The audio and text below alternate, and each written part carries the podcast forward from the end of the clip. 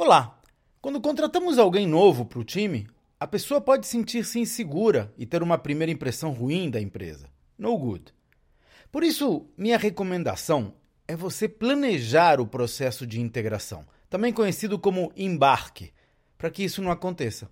No meu caso, seja qual for o cargo, a gente faz uma apresentação geral da empresa, agenda uma conversa com chefes e futuros colegas, conta a nossa história e principalmente os nossos planos para o futuro. Também falamos das metas e das métricas de desempenho que vão permitir avaliar o sucesso por conta própria. A rotina parece dar certo, porque 10 de cada 10 novos funcionários ficam encantados com a acolhida. Para deixar o seu comentário ou fazer alguma pergunta sobre gestão empresarial, acesse o meu site claudionazajon.com.br.